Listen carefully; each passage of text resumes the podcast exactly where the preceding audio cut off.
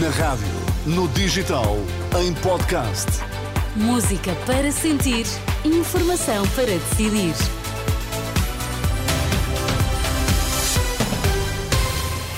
Informação para decidir. Começamos pelos destaques, Miguel. Líder do PPM explica nesta edição porque decidiu voltar atrás e integrar a nova AD. Um quarto das escolas não conseguiu ter professores a todas as disciplinas no primeiro período. É o Jornal das Seis, na Renascença.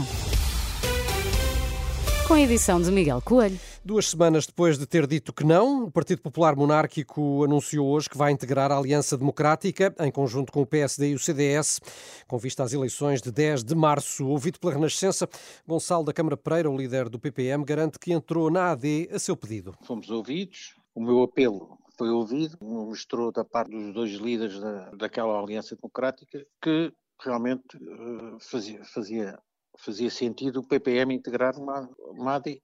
E que apelo foi esse? Nós chamámos o apelo que Portugal está numa encruzilhada. E a AD justificava-se fazer uma AD exatamente como na altura do, do, do Dr. Sá Carneiro. Eu acho que isto fazia todo o sentido, fazia todo o sentido. E o PPM está de fora não me parecia que, que fosse que, que viesse despertar nos portugueses um sentido de responsabilidade.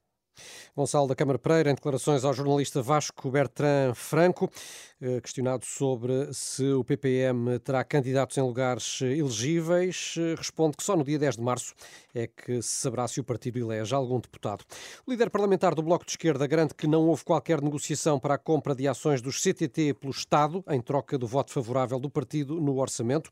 O desmentido de Pedro Filipe Soares surge depois de acusações feitas ao longo do dia pelo Chega, pela Iniciativa Liberal e pelo PSD.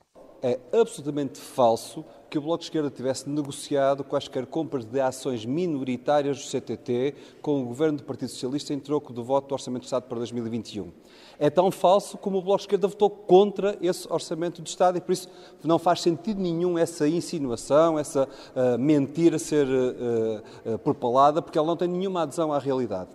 E Pedro Filipe Soares acrescenta ainda que não faz qualquer sentido o Bloco aceitar esse negócio. A notícia foi dada inicialmente pelo Jornal Económico, mas agora o Negócios garante que o acordo foi afinal feito com o Partido Comunista Português para viabilizar o orçamento de 2021 o último ano da chamada geringonça. Este é um caso sobre o qual Pedro Nuno Santos ainda não se pronunciou.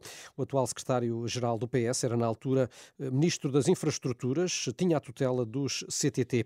A par pública já confirmou que o Estado tem uma participação residual uh, nos CTT, que será identificada na carteira de participações nos próximos relatórios. A Renascença pediu esclarecimentos ao Ministério das Finanças.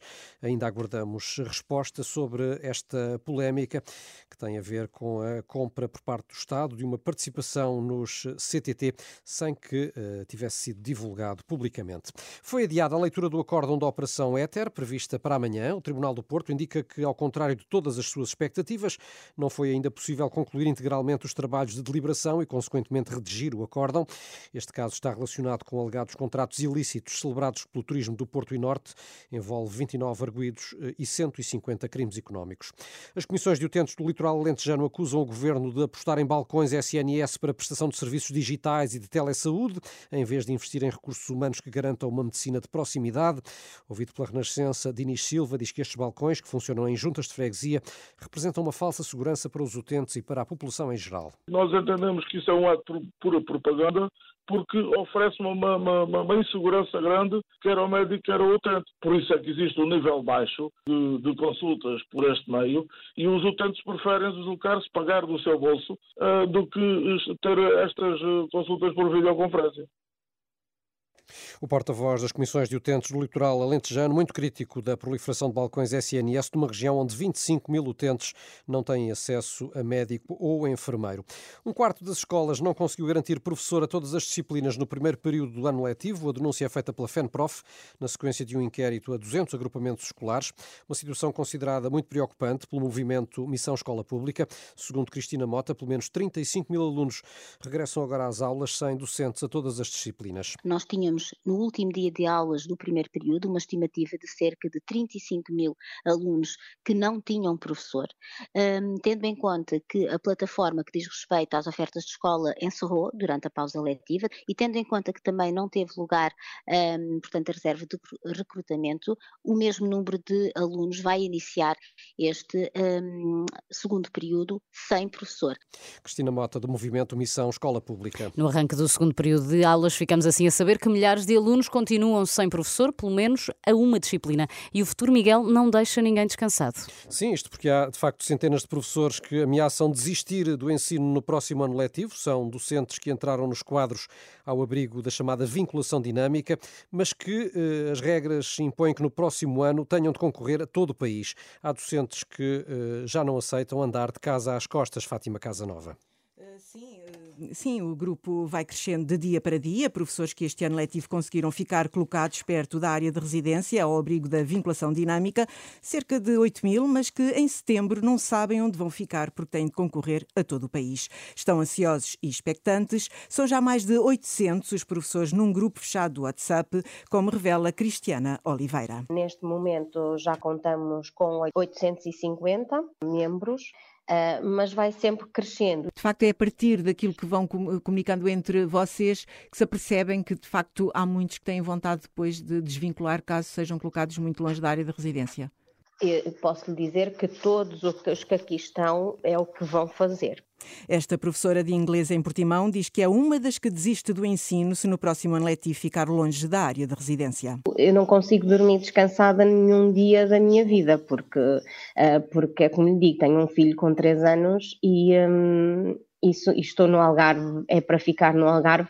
Se ficar colocada uh, em vou-lhe dizer Beja, Évora, uh, Santarém, tudo por aí acima, é para esquecer. Portanto, nem, nem sequer uh, se coloca a situação de se não ficar no Algarve, um, desvinculo-me imediatamente. Cristiana Oliveira não quer separar-se da família, ao mesmo diz Serafim Soares, este professor de Educação Física na zona do Porto, ainda recorda o que aconteceu quando ficou colocado em Cascais. Sei que vai ser um processo difícil e se eu conseguir perceber que dois, três anos consigo me aproximar, não sou capaz de suportar. Mas depois vai ser... já, já tive um momento em que fui para Cascais com um, com um filho de um ano, dei, um, dei duas aulas e despedi-me, vim embora. Nem meti baixa nem nada, vim embora. Tá, não queria estar lá, não conseguia estar lá. O testemunho de Serafim Soares, uma entre as mais de 800 vozes de professores que aderiram à vinculação dinâmica e que no próximo ano letivo ameaçam abandonar o ensino. Na atualidade internacional, destaque para as declarações desta tarde, o líder do Hezbollah condenou o ataque que eh, matou o número 2 do Hamas durante o dia de ontem e garante que a ação de Israel não vai passar sem castigo. Hassam Nasrallah falou ainda sobre os atentados que hoje fizeram 103 mortos junto junto a um cemitério na cidade de Kerman, no Irão, e deu as condolências às famílias.